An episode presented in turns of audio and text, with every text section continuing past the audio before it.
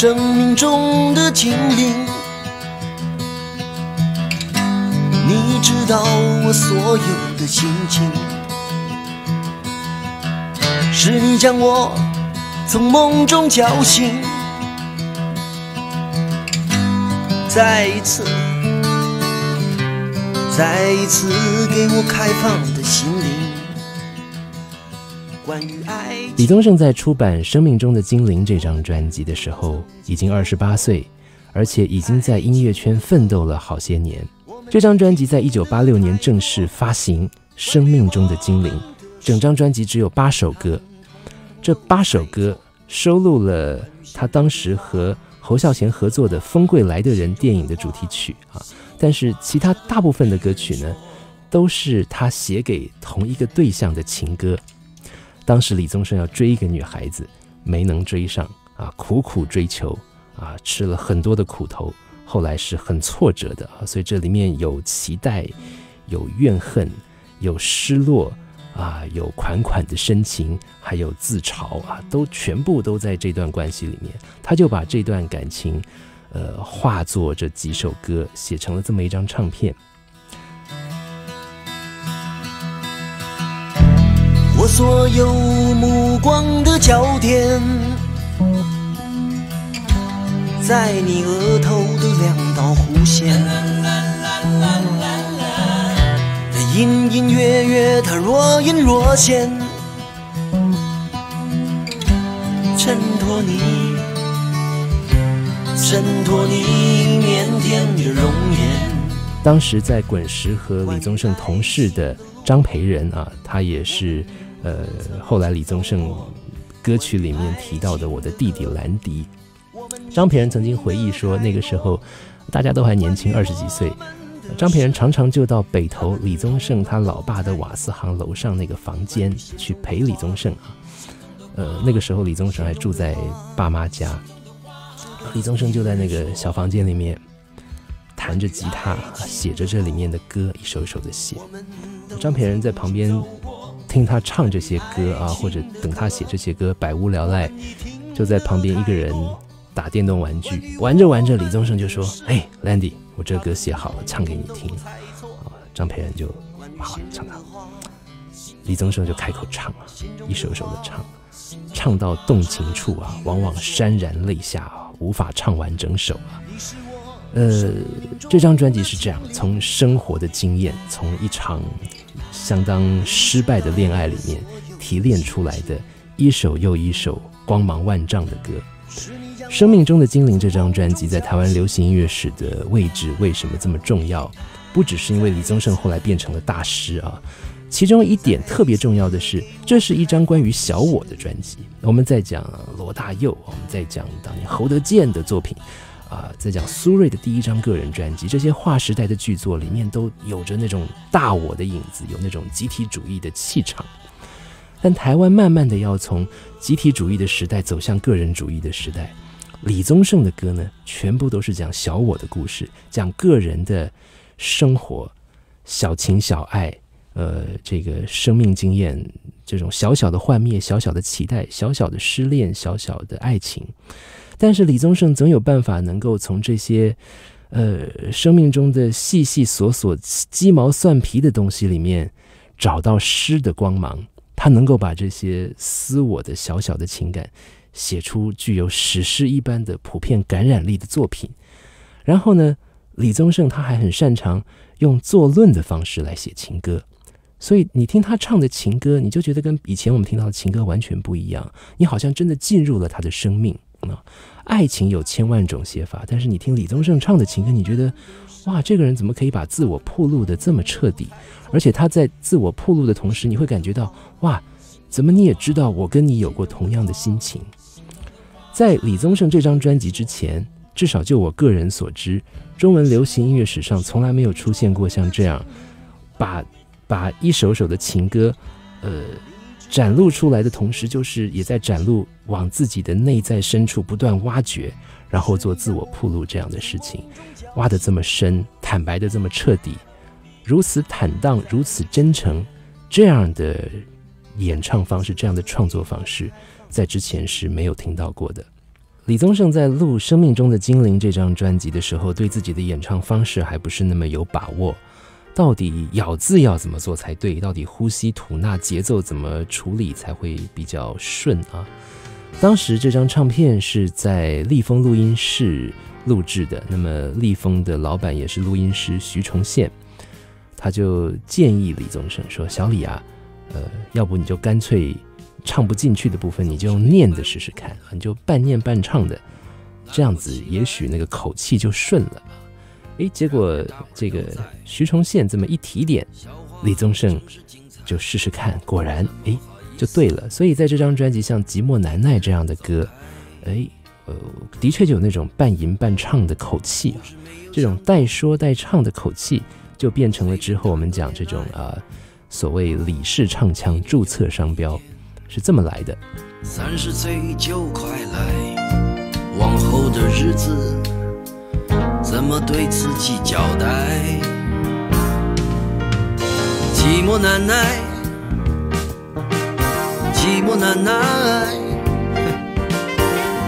爱情是最辛苦的等待，爱情是最要。至于这张专辑的编曲，据说最早在瓦斯行楼上的小房间里，整张专辑是用一把木吉他从头弹到尾，就已经足够感动人了。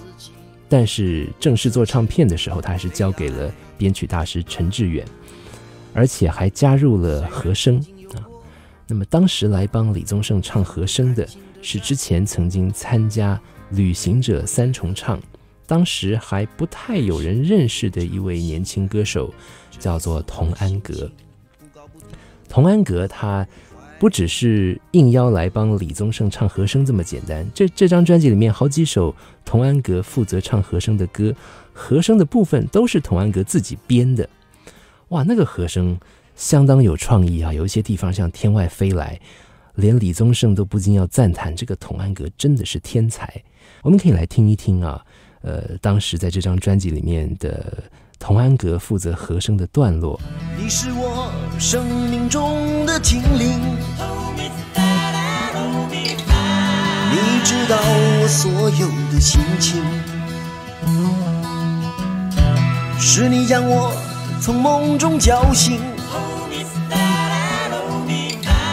再一次，再一次给我开放的心灵。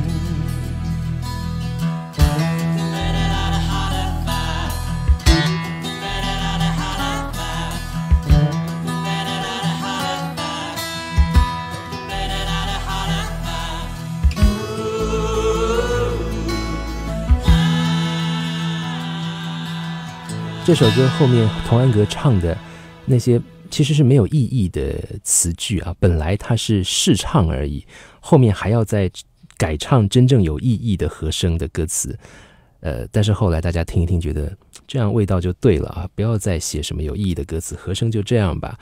诶，没想到就这样永远留在了流行音乐的历史上。这张专辑每一首歌我们都可以单独拿出来论述啊。但是我想再特别提一提另外一首歌，就是《你像个孩子》。而写歌容易，写你太难。怕如果写了，因为想要你而有的苦苦坚持，就要被你统统发现。被你统统发现。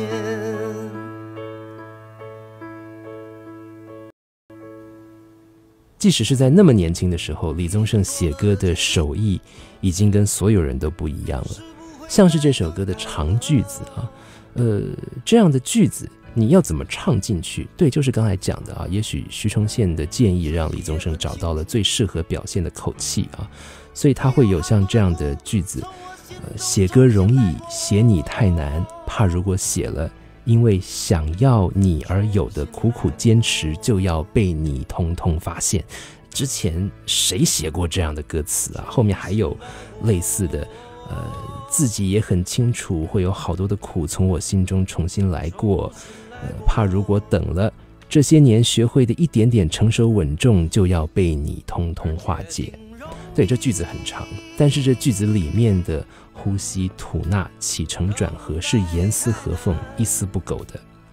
前面的这些长句子和后半首歌的短句子的排比，刚好又是一个对照。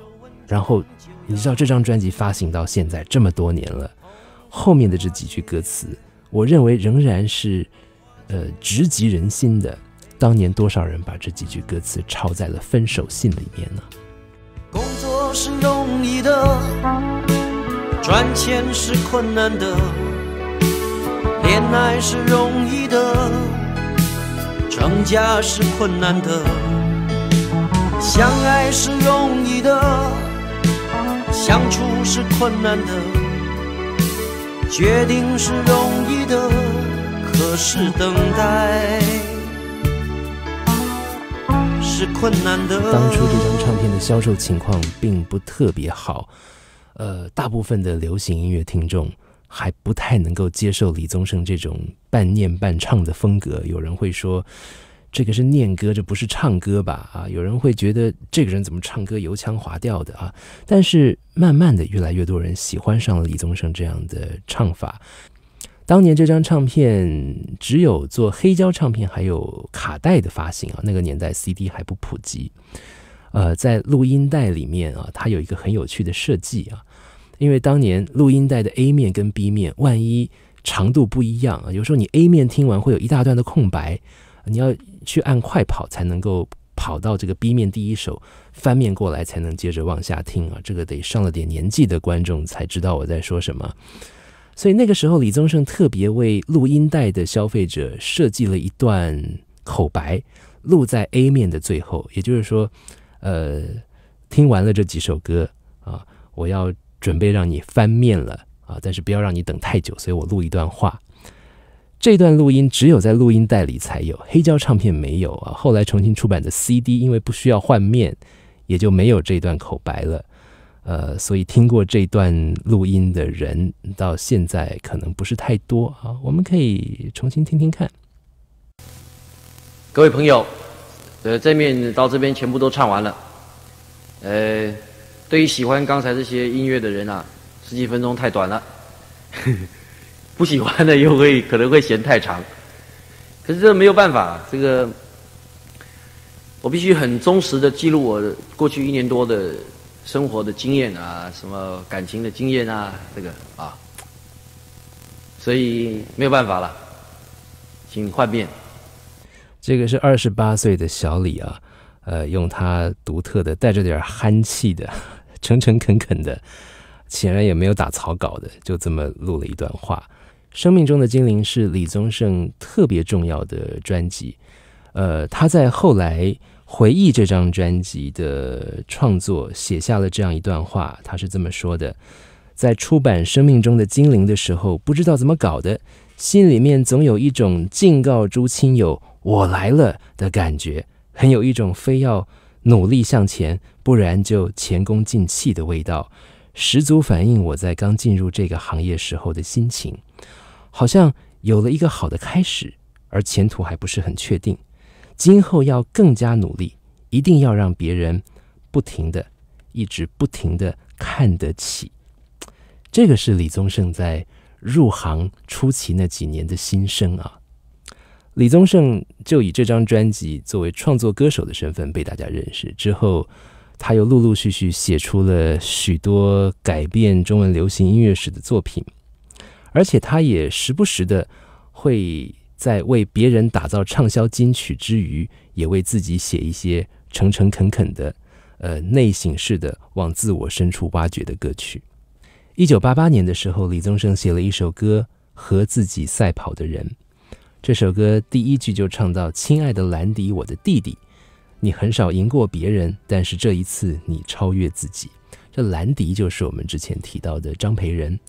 张培仁，呃，最有名的事迹。呃，除了早年在滚石唱片的时代写下很多脍炙人口的文案之外，他在一九九零年代初期的时候创办了魔岩唱片这个品牌，曾经掀起中国摇滚的滔天巨浪。之后他回到台湾，呃，在台湾的魔岩也发掘了很多非常厉害的创作型歌手。而近年呢，他是简单生活节的创办人，也是非常重要的推手啊。那在滚石的时代，李宗盛和这个张培仁，也就是 Landy，他们感情很好。呃，两个人有类似的成长经验啊。张培仁也是从小书读不好啊，留级很多次，一再的重考，长辈都觉得他不会有出息。但后来到了唱片这个行业，在音乐的幕后工作。他找到了自己可以挥洒的空间。李宗盛写这首歌，不只是写给兰迪，也是写给自己。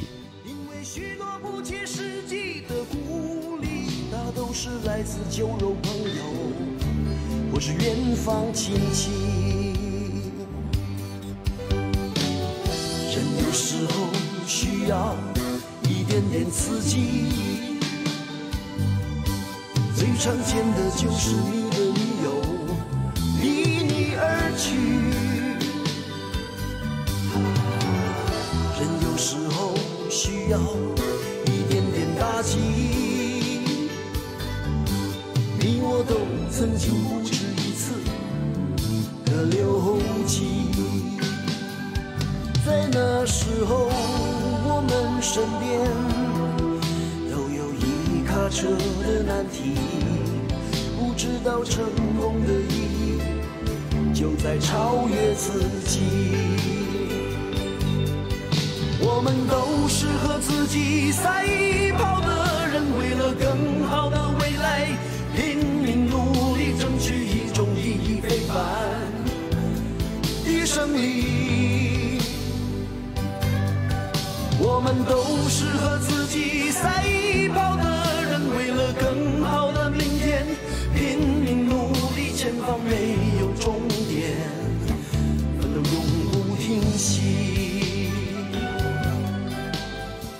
你有没有发现啊？和自己赛跑的人，和最近李宗盛发表的这首新歌《山丘》在主题上有互相呼应的部分。呃，在《山丘》这首歌里，李宗盛唱的是要向命运的左右不自量力的还手，直至死方休。当然，这个还更悲壮一些。从三十岁的时候，他唱“前方没有终点，奋斗永不停息”，到他五十几岁，近六十岁了，他唱“不自量力的还手，直至死方休”。几十年就这么过去了，从小李到大哥，他始终是那个和自己赛跑的人。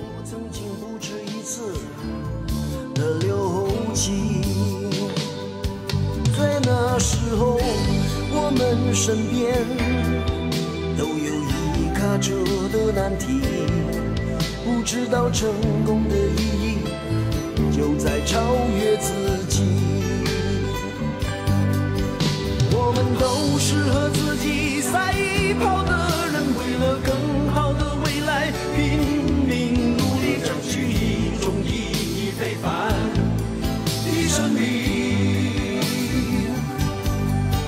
我们都是和自己